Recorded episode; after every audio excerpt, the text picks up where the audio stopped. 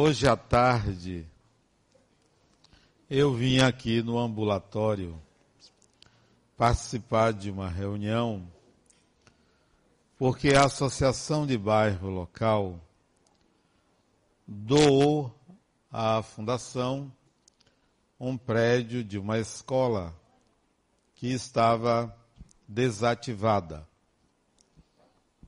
E hoje eu me reuni com um arquiteto e um engenheiro para a continuidade das obras de recuperação dessa escola, onde ainda este semestre nós abrigaremos mais 250 crianças da, do quinto ao nono ano.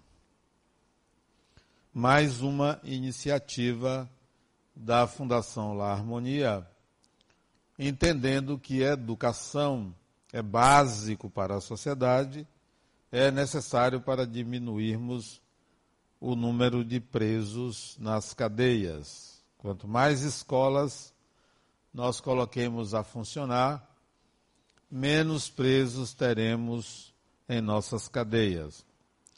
E no momento que eu me dirigi ao ambulatório médico, aqui no segundo andar, havia um, mais de talvez umas cinco ou seis dezenas de pessoas que vêm se consultar aqui, graças ao trabalho de médicos voluntários que se dispõem a esse auxílio à sociedade, oferecer à sociedade seu serviço, sua, seu auxílio, sua cota de colaboração social.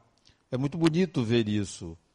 Médicos, até alguns que tem muita atividade, muitos plantões, vem aqui é, um turno atender 5, 10, 15, 20 pessoas, dando a sua, seu auxílio para reduzir ou prevenir uma série de doenças que assola a nossa sociedade. Passei por entre essas pessoas e me dirigi ao local da reunião aqui ao fundo do ambulatório médico. Me reuni, decidimos algumas coisas. Quando eu saí, passando pelo corredor, cheio de gente, apinhado de gente, uma senhora me puxou. Seu Adenauer, é interessante como a gente vai envelhecendo e vai adquirindo esse título de seu, né? seu Adenauer. Antes era só Adenauer quando era mais jovem. Hoje já é seu Adenal, é o senhor, né? Vovô e vai por aí, né? O que é muito gratificante você chegar aos 65 anos e se sentir absolutamente identificado com a idade. Como é bom se sentir é, bem no corpo, com o personagem, com as rugas, com as marcas das experiências da vida isto é muito agradável. Pois bem, ela me puxou, me puxou mesmo pelo braço, que se Adenauer está lembrada de mim. É claro que eu não lembrava dela. Disse, meu nome é Ivonete. O senhor não lembra que há 22 anos atrás eu lhe procurei para ajudar-me e o senhor me ajudou ah, criatura, eu não lembro, não. Não lembro. A idade. Isso é bom da idade, porque você disse, se desculpa pela idade. Você esquece uma coisa, você já, já sei. Eu vou dizer que é a idade. A pessoa não vai insistir com a sua memória. Então, disse, ah, não me lembro não, dona Ivonete. Não me lembro. Tá, tá aqui minha neta. Minha neta, essa daqui. Porque você ajudou minha filha. Eu disse, ah, não foi eu, foi esta instituição.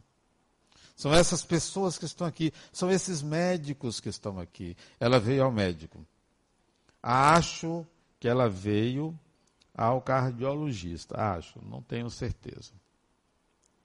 São essas pessoas aqui. É o coração dessas pessoas, é o voluntário. E ela disse, não, mas foi o senhor que me apresentou, não sei quem, deu um nome que eu não me lembro quem, e essa pessoa me ajudou. Não, pode ter certeza, dona Ivonete, não sou eu. Não sou eu, são, é muita gente. Essa casa é apinhada de gente. É muita gente querendo ajudar. E era possível você ver nos olhos dela a gratidão e, ao mesmo tempo, o sofrimento. O sofrimento de quem não tem uma ajuda médica lá fora, de quem não tem um plano de saúde, de quem não tem um, um bom serviço público, embora se ofereça, mas não tem um bom, bom no sentido de quantidade. Não tem quantidade, não tem disponibilidade. É dois, três, quatro, cinco meses para uma consulta porque falta pessoal, recursos também. É interessante como a gente se sente impotente diante de ver o sofrimento das pessoas, da sociedade. A sociedade sofre, chora, chora porque faltam condições, porque as pessoas também não têm uma visão espiritual da vida. Aí é que eu comecei, saí, desci eu cheguei aqui umas 14 horas e saí daqui umas 4 horas. Desci e fiquei pensando: o que fazer para ampliar os nossos serviços? Como levar à sociedade a visão que nós temos de imortalidade sem querer doutrinar, sem querer que a gente faça adeptos à doutrina espírita, como levar ao ser humano a consciência da imortalidade. Aí eu fiquei no carro, eu ia ficar no carro, mas quando eu me dirigi ao carro, uma outra pessoa me puxou. Adenauer. Eu tomei um susto, porque eu não tinha visto ninguém. Disse, será que é um desencarnado? Que às vezes acontece isso, né? Eu me lembro que a primeira vez que eu saí do corpo conscientemente foi minha mãe me chamando. Só que ela não estava me chamando. Eu ouvi nitidamente a voz dela chamando meu nome. Quando eu levantei, o corpo ficou. Foi a primeira vez que eu saí do corpo conscientemente. Foi por um chamado de minha mãe. Eu tinha 21 anos. Pois bem, ele me chamou. Disse, Adenauer, está difícil viver. Está difícil viver. Eu disse, por quê? Se eu não estou suportando tantos pensamentos, tanta coisa que vem na minha cabeça, eu preciso de ajuda. Aí eu disse, mas você já tem ajuda. Você já tem ajuda. Você tem sua mãe, você tem seu pai, você tem seu irmão. Fui dizendo para ele, você tem, mas eu não consigo ouvir deles o que eu quero ouvir. Me diga alguma coisa agora. Eu disse, eu só digo uma coisa para você. Tome um remédio. Tome o remédio. Disse, mas minha mãe é contra. Tome o remédio. Aí deixei ele lá, ele, eu vou tomar. E aí eu peguei o carro e saí. Dá para perceber o quanto as pessoas têm medo de viver. Têm medo de ficar só, tem medo de perder, tem medo de assalto, tem medo de ser descoberto, tem muitos medos. Aí eu volto no caminho para casa, eu pensando no carro, eu imaginei o ser humano que habitava as cavernas. Não existia nenhum estímulo. A nossa sociedade é muito rica em estímulos para a vida. Uma roupa é um estímulo para a vida, um sapato, uma sandália um automóvel, um cabelo, um filme, um carro, são muitos estímulos para a vida. Imagine o troglodita, habitante das cavernas, qual era o estímulo que ele tinha? A natureza. Qual era a pulsão dele? A fome, o desejo de comer, mas tinha um enorme medo de tudo. Porque nada era conhecido, nada era nominado. Então, o habitante das cavernas tinha motivo para temer. Motivo. Nós não deveríamos ter motivo para temer a vida. Não deveríamos. Porque as possibilidades que a vida oferece para a continuidade são muito grandes. São muitas possibilidades. Mas mesmo assim, nós ainda temos medo. Muitos medos. O que que falta a esta altura? Falta-nos a consciência da imortalidade. Pessoal, falta isso, porque se você tem isto, você reduziria seus medos 99%. O que o homem das cavernas tinha, o ser humano das cavernas tinha, era nada como estímulo à vida. Era uma pulsão instintiva. Tinha que comer. Tinha que se abrigar tinha que lutar contra os monstros que o inconsciente projetava na consciência e que de fato não existia. Tinha que temer as intempéries. Tinha que temer, tinha que temer os animais ferozes, sim. E nós não temos nada disso, porque nós sabemos como nos abrigar. Nós nos protegemos em nossas casas nós temos o que comer, deveríamos estar muito além de um troglodita, mas às vezes nos comportamos em relação aos medos como se estivéssemos nas cavernas.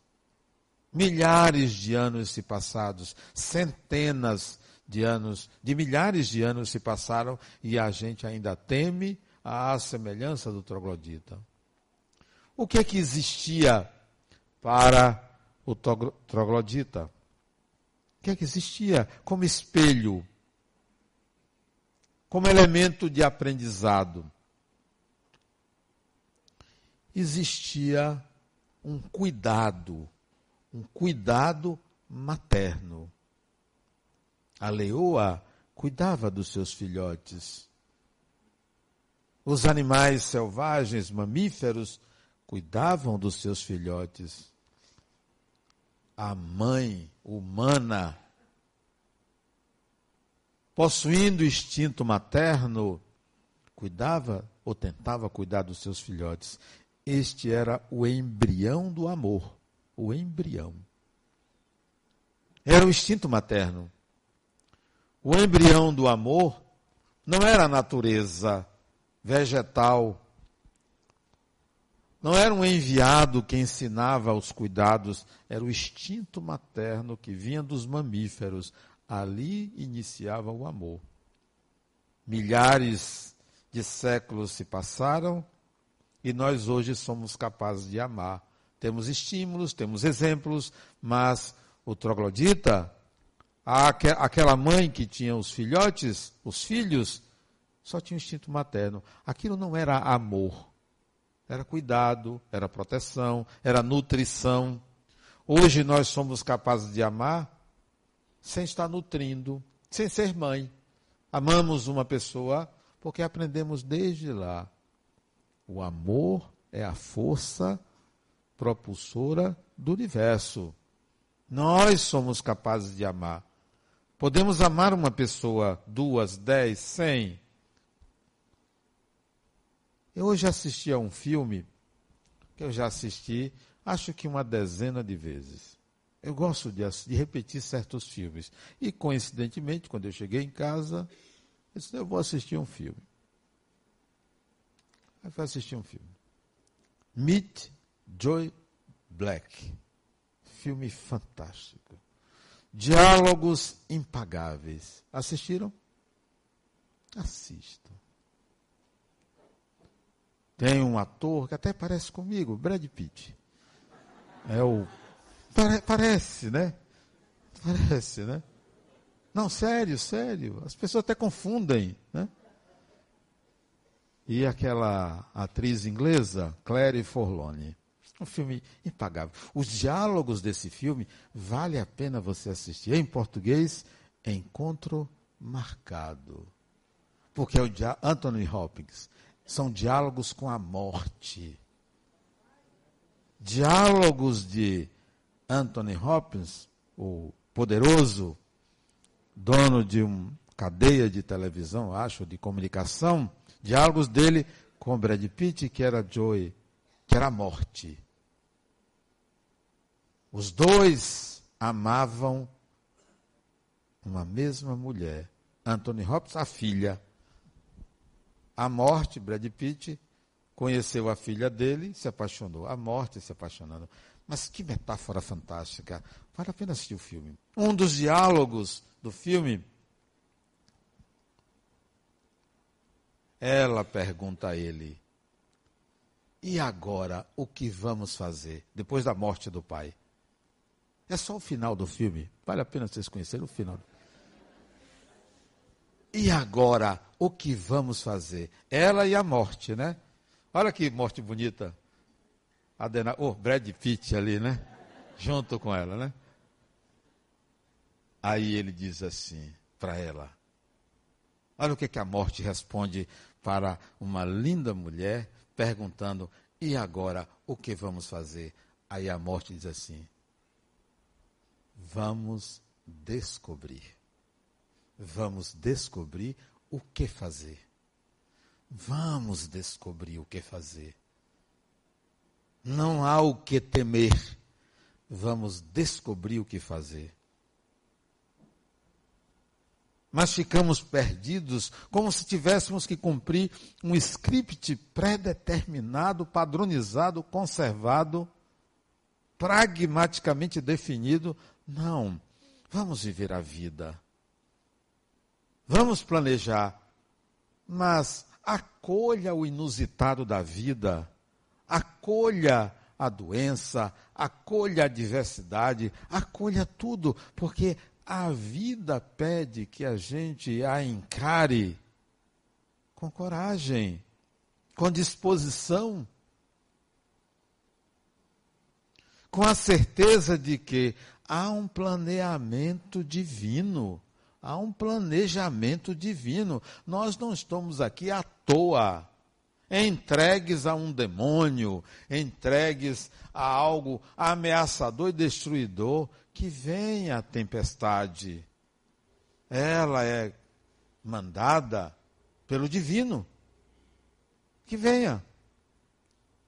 Nada acontece sem que tenha um sentido, um objetivo tudo segue planos muito maiores que fogem da compreensão humana. Mas a compreensão humana deve ter, no mínimo, a ideia: oh, sabe de uma coisa? Me deram a vida, eu vou viver.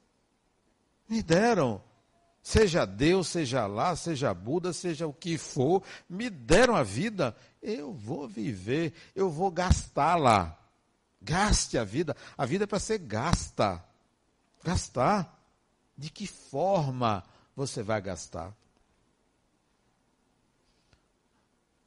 nesta, sim, agora, de noite, uma outra reunião.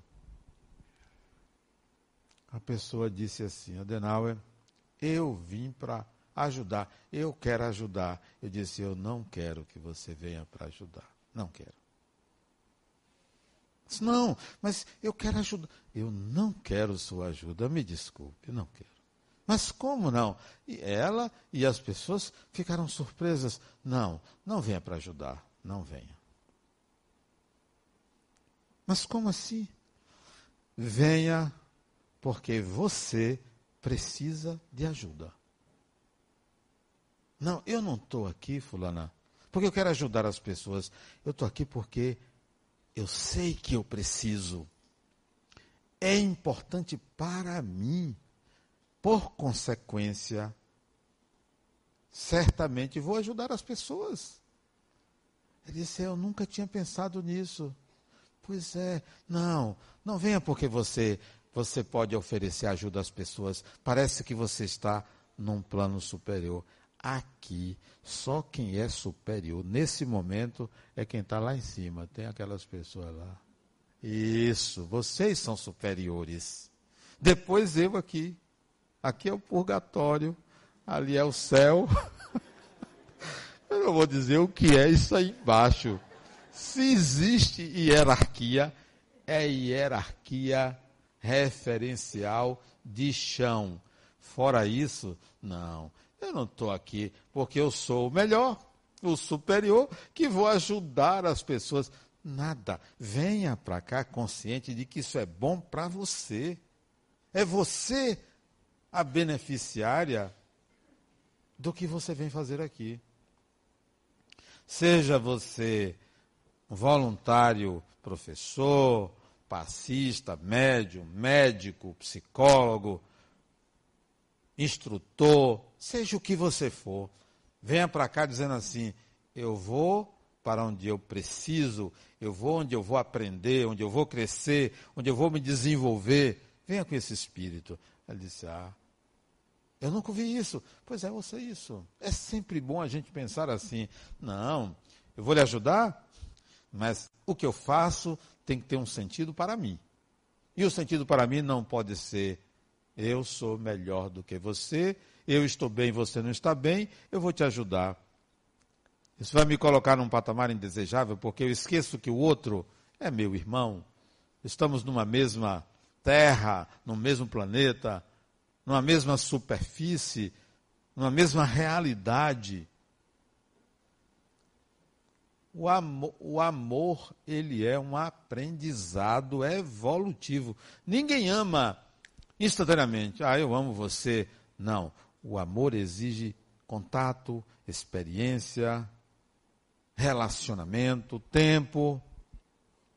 Para você conhecer uma pessoa, quem ela é, é preciso um tempo. Quanto tempo você precisa para conhecer uma pessoa? Eu estimo em torno de 10 encarnações você conhece a pessoa. 10. Talvez um pouco mais, um pouquinho menos. 10 encarnações você conhece o espírito. Não pense que uma encarnação você conhece o espírito. Você pode conhecer muito mal o personagem, mas o espírito precisa de tempo, convivência, circunstâncias, realidades, cenários, disposições, emoções, interesses. Aí você vai conhecer quem é a pessoa, quem é o espírito. O amor para florescer é preciso que contemple experiências afetivas. Ninguém ama sem ter experimentado o afeto. No filme, ela vai se despedir do pai. O amor dele por ela transcendia tudo. Ele agradece a morte. Muito obrigado. Você me mostrou uma coisa que eu não percebia. Era o amor dele a ela, a filha. Um amor incondicional. Ora, o indivíduo chega a uma certa idade. Ele devia ter minha idade, 65 ou quase. Acho que no filme ele vai fazer 70 anos, não me lembro exatamente. Chegar a uma certa idade, no auge da vida dele, bilionário, cheio de amigos, queridíssimo, chegar no auge da vida dele, dizer à morte: muito obrigado, é uma alta consciência do sentido e significado da vida. É importante que todos nós cheguemos a essa conclusão, independentemente de quando a gente vai deixar esse corpo. Obrigado à morte, porque me ensina antecipadamente que a vida tem um ciclo e que nesse ciclo eu tenho que enfrentar desafios, dificuldades, tenho que aprender e tenho que ir. E tenho que fechar esse ciclo. Mas a gente não acha que a vida tem que ter as mesmas experiências, os mesmos interesses e a gente nunca deve morrer. Como assim? É porque não entende o que é a morte. A morte é um Brad Pitt. É um Brad Pitt a morte. Lindo, maravilhoso, né? bonitão tal. Isso é a morte. Metáfora perfeita do filme ao escolher aquele ator, aquele personagem do filme para encarnar o sentido, o significado do morrer. Não tem, no filme, não tem defunto, não tem caixão, não tem acidente, não tem nada. É metafórico. Para amar, você tem que aprender o que é afeto. Para aprender o que é afeto, o espírito passa pelas experiências da sexualidade. Sexo nasce na evolução do espírito para que ele desenvolva a afetividade. A finalidade principal é essa. Gerar filhos é consequência. Ter prazer é o tempero, porque se o negócio é desprazeroso, você não vai aprender a ter afetividade. O sexo entra na evolução para que o espírito aprenda o que é afeto. A afetividade é fundamental para um dia você amar. Ah, o mamífero lá não tinha amor. O mamífero lá não tinha afeto. Ele tinha um impulso, a libido dele era voltado para o prazer e gerava a continuidade da espécie. E isso chega no humano, um estágio mais evoluído do animal, chega no humano, onde o instinto continua, o instinto sexual, o prazer continua e ele começa a desenvolver a afetividade. Mais adiante vai conhecer o amor. O sentimento de amor é uma coisa recente na evolução. Recente. Não tem muito tempo, não. O ser humano surge na cadeia evolutiva lá por um milhão a dois milhões de anos atrás. O ser humano. O amor não tem 20, 30 mil anos. O amor, o sentimento. Não é o cuidado. Não é a admiração. Não é a convivência. O sentimento, que não depende nada disso. O sentimento, que é construído pelas experiências vai surgir muito recente na evolução do espírito. O amor necessita de afeto, o afeto necessita do sexo. Porém, o que é que a civilização fez com a sexualidade? Estigmatizou, colocou o sexo como pecado, colocou o sexo como vilão isso significa dar um excessivo valor a algo que tem finalidade. É não dar a finalidade adequada a um processo da natureza. Estigmatizou. As religiões transformaram o sexo em religião como se fosse uma oposição à espiritualidade. Uma oposição. Por que oposição? Quer dizer que todos nós estamos condenados a não nos espiritualizarmos porque nos relacionamos sexualmente. Um equívoco muito grande. Gerou uma casta de celibatários improváveis de alcançar essa condição. Por quê? Porque são humanos, porque são pessoas. Porque ninguém bloqueia o impulso da vida. Ninguém bloqueia. Não é por decreto. Ah, decretei. Não desejo ninguém. Aonde? Você está falando com quem? Somos o quê? Nós somos filhos da terra.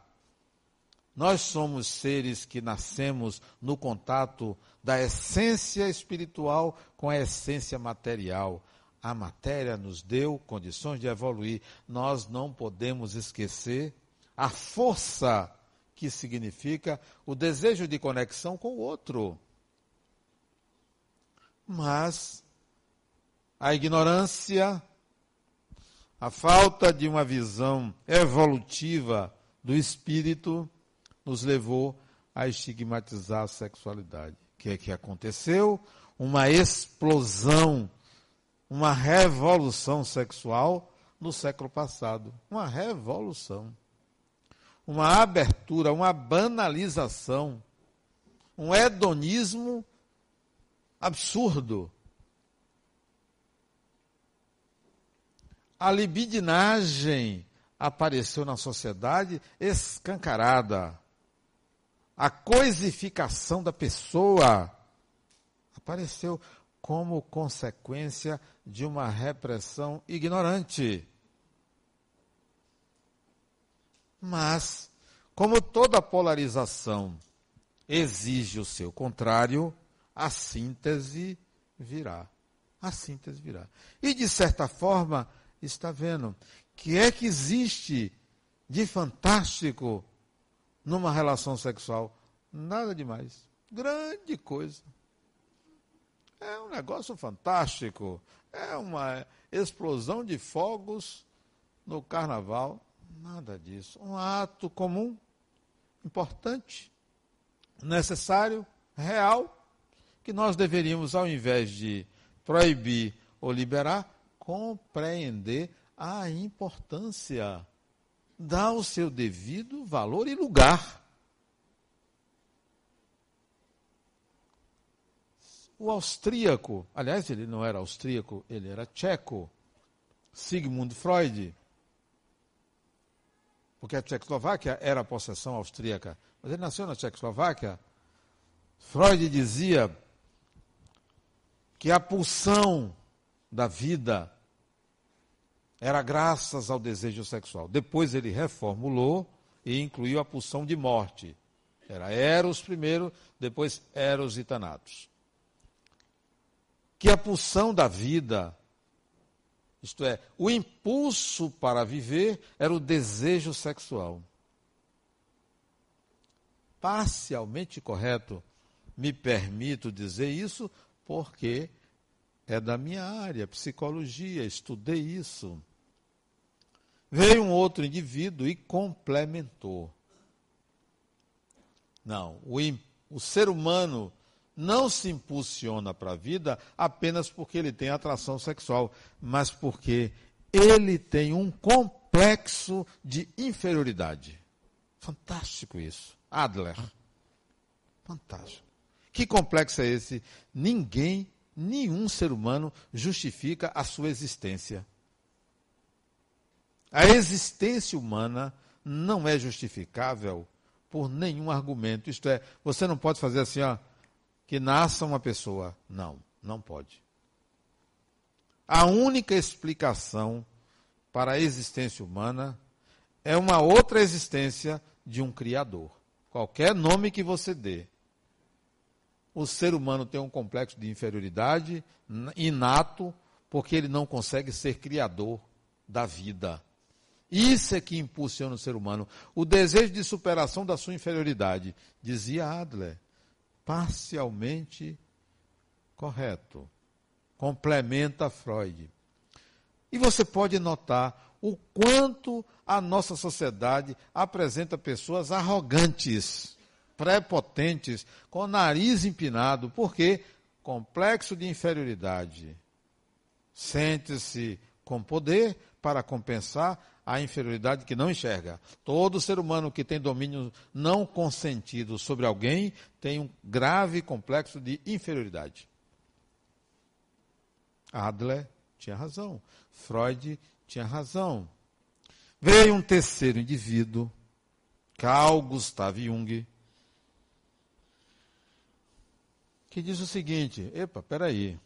Reconheço a importância da pulsão sexual como motivadora para a vida. Quem não gosta? Reconheço o complexo de inferioridade que o ser humano tem, é natural. Mas existe um desejo inato no ser humano que se chama individuação, que é o processo de realização do indivíduo, realização pessoal. Todo ser humano quer se realizar, quer ser, quer estar no mundo como uma singularidade. Três, que juntos não resolvem, porque há algo maior que está presente no ser humano que o impulsiona a viver. Por que, que a espiritualidade é colocada de uma forma rasteira na sociedade? Como se espiritualidade fosse uma pessoa que acredita em algo além da matéria. Espiritualidade barata. Ou aquela espiritualidade que você é místico ou mística. Acende um incenso, queima um incenso. faz umas orações, geralmente pedindo. É uma pessoa espiritualizada. Espiritualidade pequena. Ou então aquela pessoa que é religiosa, vai ao centro, vai à igreja, vai ao templo, reza. É uma pessoa espiritualizada. Não, é uma pessoa religiosa, diferente de espiritualidade.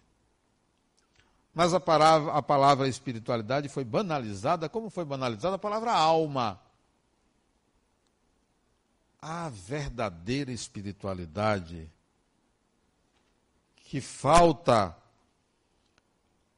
para complementar essa tríade, pulsão sexual, pulsão pelo complexo de inferioridade, pulsão pela realização, a verdadeira espiritualidade é assim, ó, torna-te o que tu és.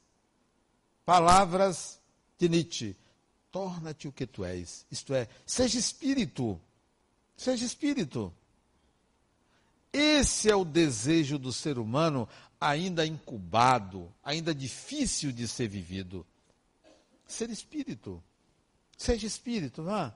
Você transita na vida com uma tranquilidade enorme, porque você sabe da sua essência e você está querendo se tornar aquilo que de fato você é, que é a matéria, que o personagem inibe, dificulta uma percepção.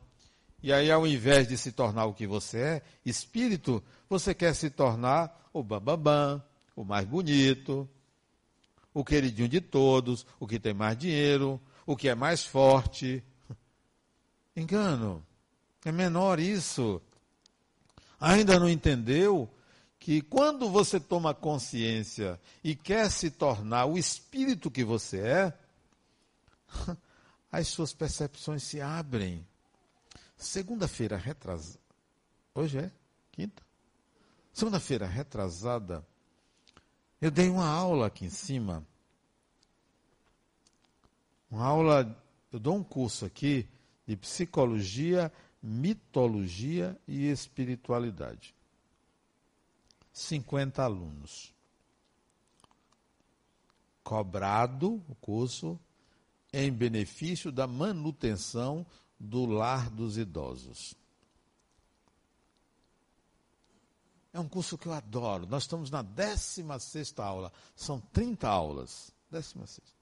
Pois na 14 aula, o mito foi o mito de Quiron. Todo mundo sabe o mito de Quiron.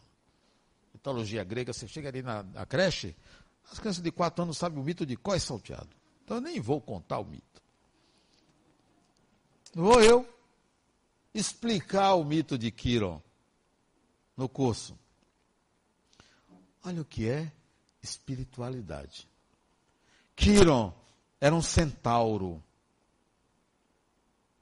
metade cavalo, metade humano. Foi flechado no joelho por uma flecha de Heracles na batalha dos titãs. Vocês sabem tudo isso, né? Quiron é o curador ferido, Quiron é o médico que vai lá para cuidar dos seus doentes, mas ele tem a ferida dele que ele não consegue curar. É a ferida da alma, não é a ferida do corpo.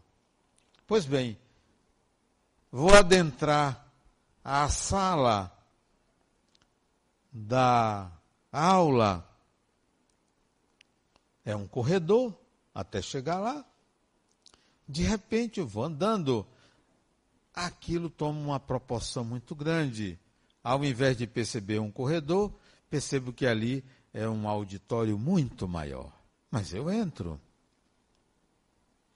Como se aquelas paredes caíssem para um lado e para outro e via-se que era um espaço muito maior. Entrei, e olha que eu, toda segunda-feira eu dou essa, essas aulas. Chego na sala para dar aula, estava tudo diferente. Parecia que Todas as pessoas ali, inclusive eu, fomos transportados para uma outra dimensão. E eu comecei a dar aula me sentindo em outra dimensão espiritual.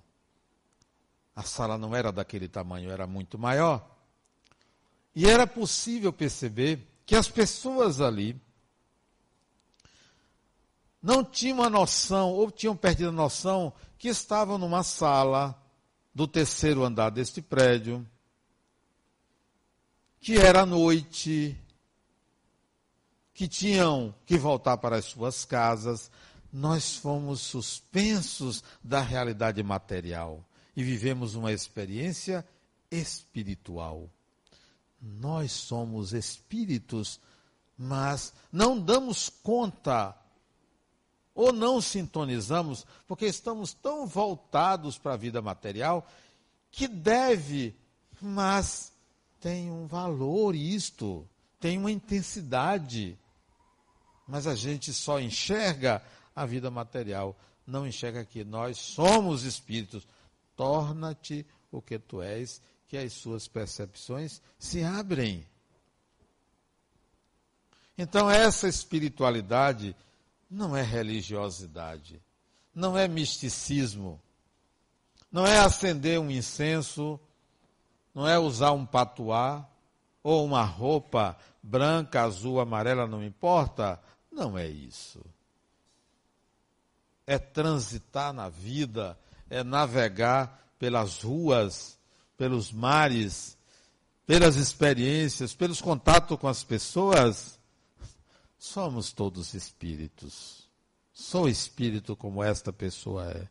Não tem distinção. Espírito não tem cor de pele. Não tem cor de pele. Espírito não tem gênero, identidade sexual. Espírito é pessoa, é ser humano. Não pode ser classificado como baiano, brasileiro, americano, russo, Espírito não é nada disso. Espírito transcende toda e qualquer discriminação. Se você discrimina uma pessoa, qualquer que seja o tipo de discriminação, que é um preconceito, você não está enxergando o espírito, nem se vendo espírito. Não se vê espírito. Então, como pode achar que é uma pessoa espiritualizada? discriminando uma outra. Qualquer discriminação. Ah, não, você é do partido tal. Discriminação. Ah, você pensa uma coisa e eu sou contra. Como ser contra uma pessoa? Não, eu sou a favor das minhas ideias. Não sou contra as suas. Você pode pensar o que você quiser. Você pode, o seu time pode ser campeão, mas eu sou vitória que que tem? Não sou contra. Tomara que seu time ganhe, mas eu sou. Não, não seja contra pessoas. Seja a favor das suas ideias. Sustente suas ideias. Justifique suas ideias. Mas não se oponha às ideias dos outros. Deixe as pessoas pensarem até que sejam equivocadas. Ah, Denal, eu tinha um. Tinha, não tenho. Não, tinha tenho, ele desencarnou. Então, tenho ainda. Desencarnou todo atrapalhado. Desencarnou. Ele me convidou, uma certa época, isso deve ter uns 40 anos. 40 anos lá atrás, era jovem. Adenal, vamos fundar uma igreja, eu vou ser o tesoureiro. Ele disse: Vamos, você prega, eu arrecado. Né? Mas ele falou sério. Porque ele viu falar, fazer palestra. Vamos, a gente funda uma igreja. Eu até ajudo a construir fisicamente. Você prega, eu organizo tudo. E arrecado, você vai ver que a gente vai ficar rico. Ele desencarnou. No dia do velório dele, a família me pediu para falar. Aí eu contei isso. Né? Eu contei. Essa era a espiritualidade dele. Teve uma outra dele ele tinha uma lancha de 51 pés, uma lancha enorme. Ele me chamou para passar uma Semana Santa no mar. Eu digo, eu vou, mas eu quero ter meus momentos você não vai querer conversar comigo, que eu quero ficar só comigo. Porque ele queria que eu fosse, porque ia ficar conversando comigo o tempo todo, né? Eu disse, eu vou, mas as manhãs são minhas. Você não me chame para conversar São minhas, né? Para dar um tempo, porque tem gente que fala muito, né? Aí tá bom, fomos. Fomos para a Baía de Maraú. Uma lancha moderna, bonita, enorme, né? Eu, Rosângela, tinha algum filho? Acho que tinha, acho que tinha um filho ou dois, sei não. Fomos. Dormimos no mar, uma coisa beleza. Na volta, essa lancha enfrentou o encontro entre o rio e o mar. Pronto, essa lancha subia, descia. Ele ficou branco, se ajoelhou na popa do navio, elevou as mãos para cima, meu Deus! E me perguntou: vai acontecer alguma coisa? Fulano, relaxe. Não vai acontecer nada, porque no meu karma não consta desencarnar por acidente de lancha. Fique tranquilo, não vai acontecer.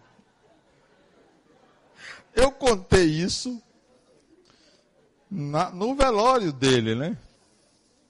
E contei outras coisas. Eu sei que o velório ficou uma risada geral, porque você vai num velório, só vê coisa triste. Por que não faz uma festa?